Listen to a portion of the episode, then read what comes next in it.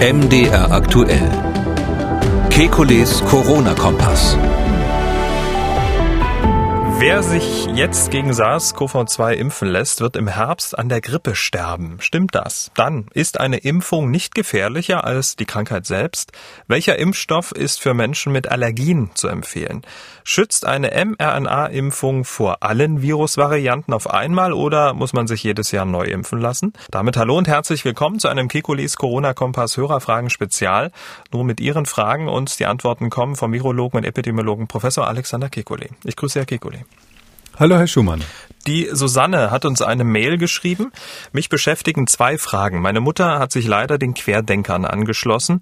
Und auch äh, wenn ich mich sonst ganz gut vor deren Gedanken gut abgrenzen und vieles widerlegen kann, kann ich manche Dinge selbst nicht nachprüfen und es bleibt Unsicherheit zurück. Erstens, meine Mutter behauptet, dadurch, dass wir alle so lange eine Maske tragen müssen, fährt das Immunsystem herunter und wir werden anfällig für alle möglichen Erreger, was dazu führen soll, dass viele Menschen später bei Kontakt mit Erregern, egal welcher Art, sterben werden, weil das Immunsystem seine Arbeit nicht mehr tun kann. Ist das überhaupt möglich?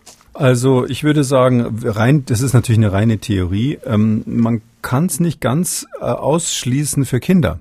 Bei Kindern ist es so, dass die, so wie man beim normalen Lernen bestimmte Fenster hat als Mensch, wo man da Aufnahmefähigkeit ist. Ganz äh, offensichtlich ist es ja beim Erlernen einer Sprache. Ähm, so gibt's im, beim Lernen des Immunsystems, was auf jeden Fall die ersten vier Jahre dauert, vielleicht sogar ein bisschen länger noch bis in die Grundschule hinein, dass in der Phase natürlich bestimmte Prägungen, wenn ich es mal so sagen darf, eigentlich gut wären oder gut sind. Das Problem ist, das haben wir da noch nicht so genau untersucht. Es gibt paar Studien dazu, aber keine wirklich handfeste Theorie. Und deshalb ähm, ist es möglich, ähm, dass ähm, in, in, einem bestimmten Alter das Weglassen von, von Stimulationen durch irgendwelche Viren, Bakterien, was man halt äh, alles so inhaliert, in, in, äh, wenn man da äh, also nur so einen Meter weit weg vom Boden ist, ähm, dass, dass das unter Umständen klar, das kann langfristig Nachteile haben. Ob man jetzt gleich dran stirbt, würde ich mal bezweifeln. Ja, aber es könnte zum Beispiel sein, ich sag mal so, dass die Quote dann an Allergiepatienten vielleicht vielleicht ein bisschen steigt in einer bestimmten Altersgruppe, wenn man das Ganze in 20 Jahren nachuntersucht. Dann wird man sagen, aha, die Corona-Kinder, da ist das und das ein bisschen häufiger. Hm, aber ich äh, würde sagen, es ist, äh, gibt überhaupt keinen theoretischen Grund anzunehmen, dass es da wirklich um, um Leben und Tod geht. Und bei Erwachsenen würde ich das fast ausschließen, weil bei Erwachsenen ist das Immunsystem längst ausgereift. Hm, und da ist es eher gut, wenn sie dann mal eine Zeit lang weniger Krankheitserreger haben. Im Gegenteil, ich glaube, wenn man dann nach Corona so eine Bilanz aufmacht, da werden nicht nur die Leute dann aufschreiben, was der Spaß gekostet hat, sondern äh, da werden die auch aufschreiben, wie, wie viele Leute sind zum Beispiel äh, dadurch nicht krank geworden oder nicht gestorben, dass sie sich ja auch vor Influenza geschützt haben. Wir haben ja die Influenza-Saison im Grunde genommen beseitigt dieses Jahr. Ähm, und ähm, das sind natürlich auch Tote, die vermieden wurden. Die müssen sie im Grunde genommen dann auch wieder auf der Plusseite mhm. registrieren, auch wenn das Kollateralschutzeffekte ähm, sind. Und ich glaube, insgesamt ist diese ganze Argumentation von den Querdenkern an der Stelle am leichtesten auszuhebeln. Also wenn ich jetzt meine Mutter überzeugen müsste, die ist kein Querdenker, aber dann würde ich wahrscheinlich sagen, schau mal, ganz sicher ist doch, dass weniger Leute Influenza kriegen, dass weniger Leute Tuberkulose kriegen und andere Erkrankungen, das ist ja offensichtlich.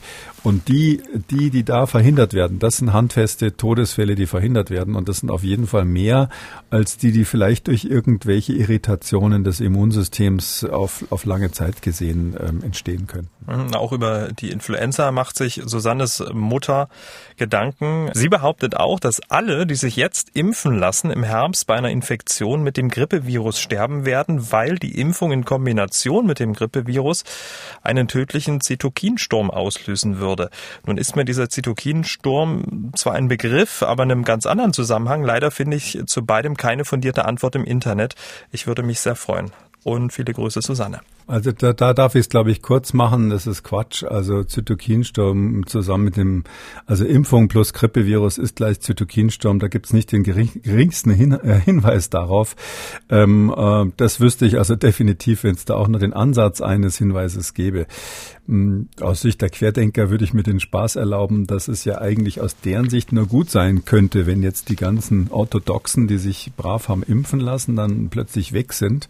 Dann sind die Querdenker ja unter sich das ist doch eigentlich dann die heile Welt, oder nicht?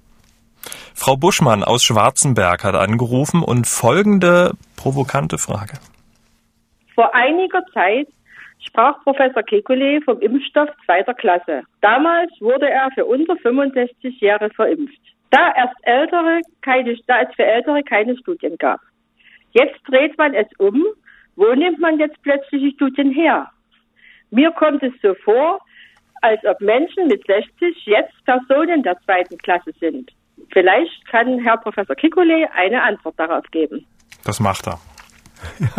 Also die zweite Klasse bezog sich nicht darauf, dass es nicht genug Daten für die Älteren gab, sondern ähm, auf die vielen, sage ich mal, Nachteile, die diese Impfstoffe, die Vektorimpfstoffe gegenüber den RNA-Impfstoffen haben. Bezüglich der, äh, des Alters, ja, da hat, ähm, das war so eine Spezialität eigentlich in Deutschland und, und einigen anderen Ländern auch.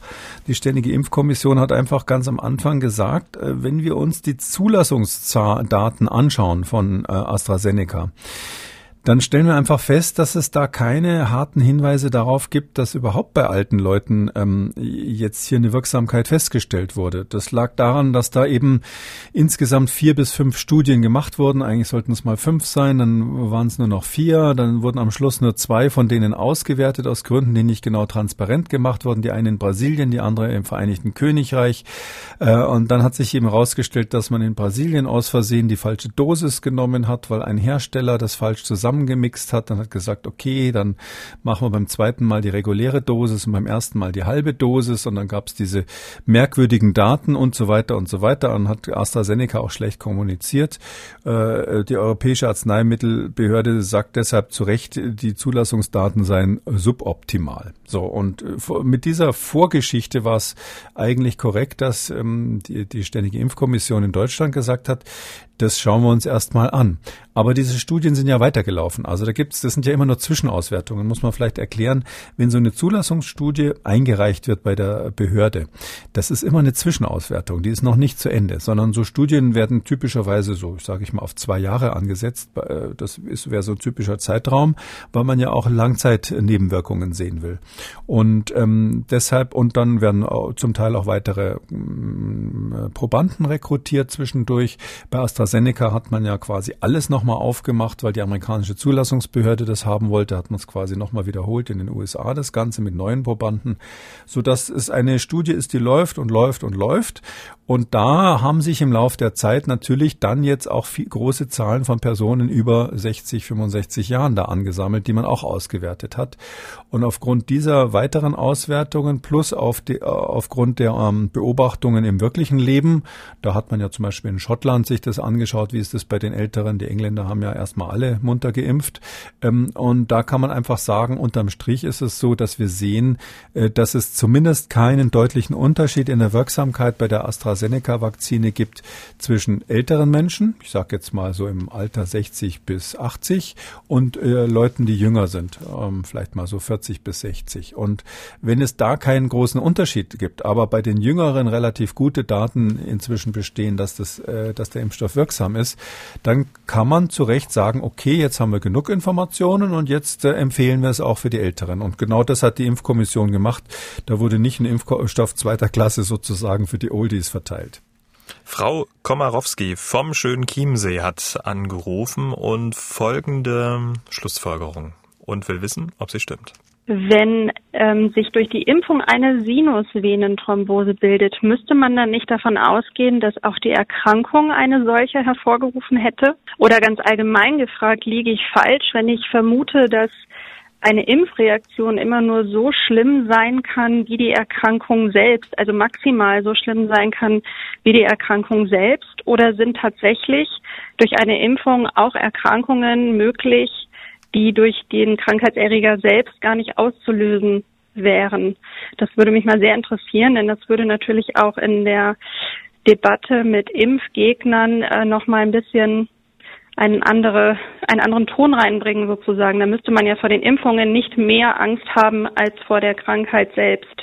Ja, also das ist eine interessante, ganz, ganz interessante und kluge Frage, finde ich. Also ähm, grundsätzlich stimmt es, dass, dass der Impfstoff, traditionell sind Impfstoffe eigentlich ähm, abgeschwächte, kaputte Erreger. Also das berühmte Beispiel mit den Pocken, wo man die Pockenviren dann einfach getrocknet hat oder Wärme behandelt hat und dann waren sie eben nicht mehr stark genug, um eine Krankheit auszulösen, aber noch gut genug, um eine Impfreaktion auszulösen, also eine Immunität.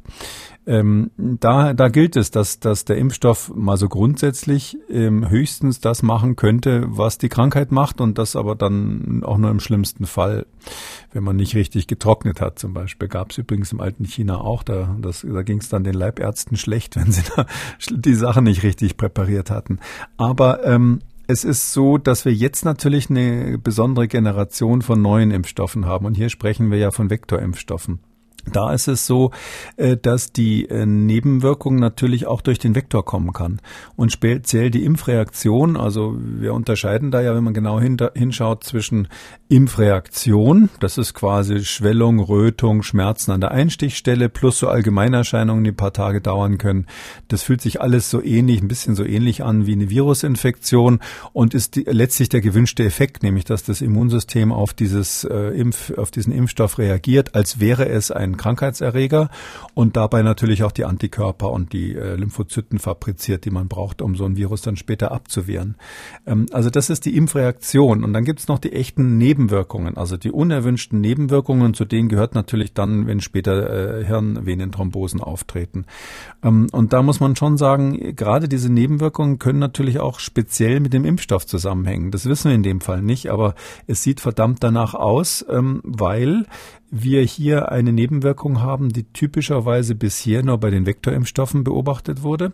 Und da ist ja, Vektor heißt ja, dass ein Adenovirus, also ein harmloses Erkältungsvirus eigentlich, äh, verwendet wird, um darin zu verpacken die Gebrauchsanweisung, wie man dieses Spike-Protein vom Coronavirus, vom SARS-CoV-2 produziert.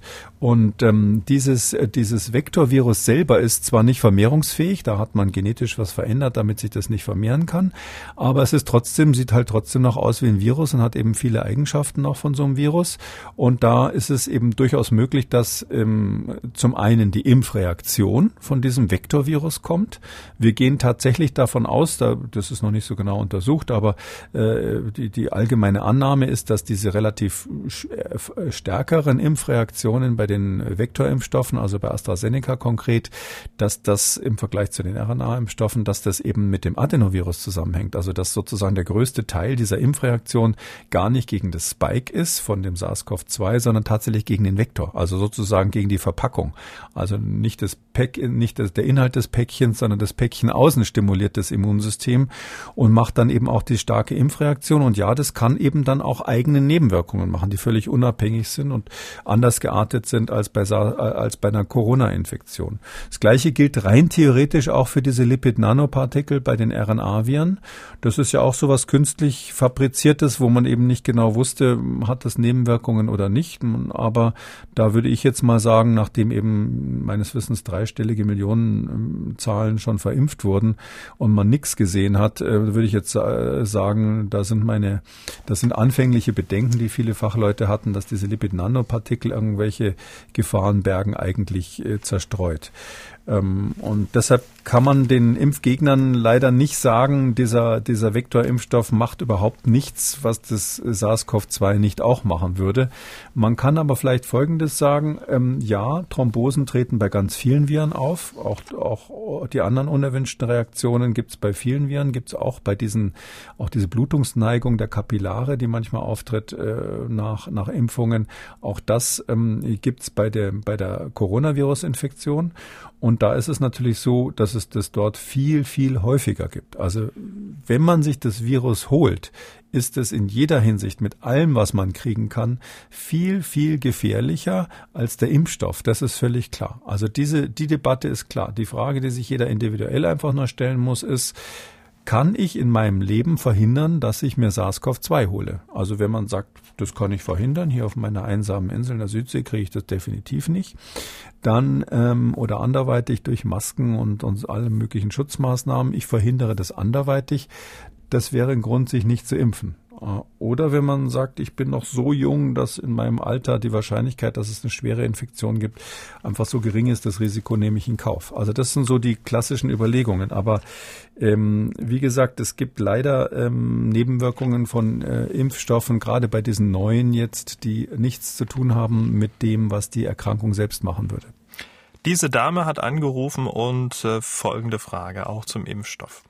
Welcher Impfstoff ist für Menschen mit Allergien, bei mir speziell Histamin- und Laktoseunverträglichkeit, Gefährdung bei Amoxicillin, Sulfiten, Pflanzenzusätzen, Wespengift, am ehesten zu empfehlen?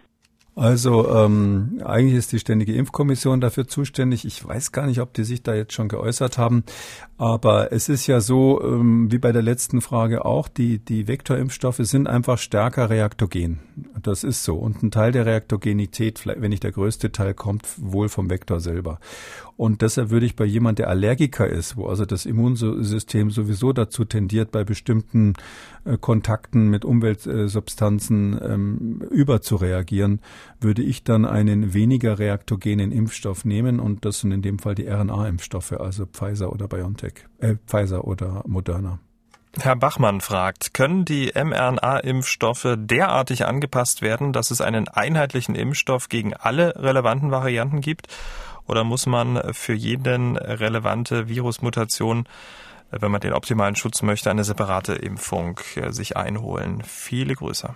Das äh, wissen wir noch nicht genau. Also die Hoffnung ist, dass es nicht so gruselig wird wie bei Influenza, wo man jedes Jahr was Neues basteln muss und seit vielen Jahren das nicht hinbekommt, einen Impfstoff für alle Influenza-Viren zu generieren. Manche ähm, Fachleute haben so den Verdacht, dass die Industrie bei Influenza jetzt auch nicht so die große Motivation hat, ähm, sowas zu entwickeln, weil dann würden alle Leute ja nur noch einmal geimpft und dieses äh, Geschäft, was alle Jahre wieder oder zweimal im Jahr sogar, einmal Nordhalbkugel, einmal Südhalbkugel, ähm, da sozusagen ein Geldsegen bringt, dieses Geschäft würde wegbrechen. Aber das sind natürlich ganz böse Menschen, die so denken. Äh, bei Coronaviren ist es so, ähm, äh, wir wissen nicht genau, ob dieses Spike-Protein, dagegen, gegen, dagegen gehen ja im Moment die RNA-Impfstoffe, ob dieses Spike-Protein irgendeine Ecke hat, die quasi das Virus nicht verändern kann, ohne sich selbst kaputt zu machen, ohne nicht mehr vermehrungsfähig zu sein und die aber geeignet ist für eine Impfung. Das ist gar nicht so einfach, weil das muss ja eine Ecke dieses Proteins sein, die, wie wir sagen, dann immunogen ist, wo also dann Antikörper dagegen gebildet werden und, und T-Zellen aktiviert werden dagegen. Und diese, diese Regionen dort, diese Domänen des Proteins, die dann immunogen sind, ähm, die sind meistens äh, ähnlich, äh, meistens die Bereiche, die das Virus auch verändern kann, äh, ohne seine eigene Vermehrungsfähigkeit zu schaden werden. Ja, weil die Viren gibt's ja schon eine Weile, die haben ja früher im Tier schon eine Evolution durchgemacht. Und deshalb haben die das schon so optimiert, dass die Immunsystemen bei Säugern ganz gut entkommen können. In Großbritannien bei B117 hat man jetzt gerade äh, wieder festgestellt, dass es da Einzelne gibt, die zusätzlich noch das E484 akquiriert haben, genauso wie man das in Südamerika beobachtet hat und genauso wie man das in ähm, Südafrika beobachtet hat. Und es findet wahrscheinlich woanders auf der Welt auch äh, statt. Also äh, das heißt also, das ist jetzt nicht nicht so, dass die Viren sich alle voneinander ableiten, sondern die werden ja alle in die gleiche Situation geworfen, dass es mit Menschen zu tun haben. Das menschliche Immunsystem ist weltweit irgendwie ähnlich und deshalb äh, finden die Viren ähnliche Auswege daraus. Und deshalb ist es schon möglich, dass wir einen Impfstoff entwickeln, der alle zirkulierenden Varianten von diesem konkreten jetzt vorhandenen SARS-CoV-2 zugleich äh, erwischt. Da, der wäre so der, der Prototyp, von dem ich anfangen würde und von dem, mit dem jetzt auch geforscht wird, wäre das P1 aus ähm, Südamerika, aus Brasilien. Diese P1-Variante, die hat sozusagen alle Schlechtigkeiten dieser Welt, die man so bei Coronaviren kennt, äh, auf sich vereint. Und wir wissen, dass Menschen, die dagegen immun sind ähm, oder ja, dass Menschen, die dagegen immun sind, dass die auch, ähm, deren Serum ist im Labor auch ähm, immun quasi gegen die anderen Varianten, die wir auf der Welt haben, also gegen die britische, die Südamerika äh, südafrikanische oder die ursprüngliche Wuhan-Variante oder eben diese G-Variante, die mal in Norditalien sich durchgesetzt hat. Das heißt, es bestehen ganz gute Chancen, dass wir ausgehend zum Beispiel von P1 dann im Herbst diesen Jahres äh, Impfstoffe zur Verfügung haben, die quasi zweite Generation sind und die dann alle im Moment zirkulierenden Typen erfassen. Aber ähm, ob damit sozusagen die Geschichte von SARS-CoV-2 beendet ist oder das Virus einen anderen Ausweg findet, das wissen wir noch nicht. Robert hat uns eine Mail geschrieben. Der Großteil der Infektionen tritt ja im privaten Haushalt auf, schreibt er. Ihr Lösungsvorschlag sind die Fieberkliniken oder Fieber, Fieberhotels. Was halten Sie alternativ davon, die Haushaltsangehörigen eines Infizierten sofort nach Diagnose zum Beispiel in der zu schaffenden Notfallambulanz eines Impfzentrums zu impfen? da es keine andere Personengruppe mit höherem Risiko zur Infektion und Weitergabe nach der Quarantäne gibt. Viele Grüße, Robert. Ja und nein. Also erstens, falls damit ähm, so der klassische Impfstoff gemeint sei, AstraZeneca, BioNTech, Pfizer, Moderna oder sowas, das würde nicht funktionieren. Warum funktioniert das nicht? Weil man ähm, naja, zwei Wochen ungefähr dauert es, bis so nach der Impfung der Immunschutz dann wirklich da ist. Und da müssten Sie die Leute ja doch wieder zwei Wochen nicht nach Hause lassen oder im Krankenhaus lassen oder ähnliches. Dann sind Sie quasi bei der gleichen Lösung wie vorher, weil der andere zu Hause inzwischen nach zwei Wochen ja gar nicht mehr ansteckend ist. Also daher ist es nicht schnell genug. Aber wir nennen diese, diese, diese Impfung, bei der man dem, dem Patienten quasi so ein Antigen gibt, das ist eine klassische aktive Impfung. Das heißt also, er muss was tun, darum ist es aktiv. Es gibt aber auch passive Impfung. Jeder, der mal äh, Tetanus geimpft wurde, nachdem er in den rostigen Nagel getreten ist, kennt es. Ähm, da kriegt man plötzlich zwei Spritzen, eine aktive und eine passive. Und das, äh, die, die passive Impfung funktioniert so, dass man Antikörper nimmt von jemandem, der die Krankheit schon durchgemacht hat also einfach dessen Blut. Da werden die Antikörper raus extrahiert und ähm, die spritzt man dann. Und die fangen dann den Erreger ganz frühzeitig weg, so als hätte man selber schon ein scharf gestelltes Immunsystem. Äh, und so etwas gibt es im Prinzip auch für SARS-CoV-2. Das kommt von Regeneron, einer amerikanischen Firma, und das sind künstlich hergestellte Antikörper. Das wäre eine Option, äh, dass man genau das macht. Also passive Impfung von Familienangehörigen, die kriegen sofort dann eben den künstlichen Antikörper gespritzt. Dadurch können sie nicht mehr infiziert werden und die Infektionskette ist ähm, durchbrochen. Nur das Zeug ist wahnsinnig teuer. Wenn Sie zufällig im Haushalt des Präsidenten der Vereinigten Staaten wohnen und da die Angehörigen äh, passiv immunisieren wollen damit, dann würde ich sagen, haben Sie vielleicht eine Chance, ähm, daran zu kommen an das Zeug. Damit sind wir am Ende von Ausgabe 171. Vielen Dank, Herr Kekulé. Wir hören uns dann am Dienstag, den 20. April wieder. Bis dahin. Bis dahin freue ich mich. Tschüss, bis dann. Sie haben auch eine Frage, dann schreiben Sie uns an mdraktuell-podcast.mdr.de oder Sie rufen uns einfach an, kostenlos 0800 322 00.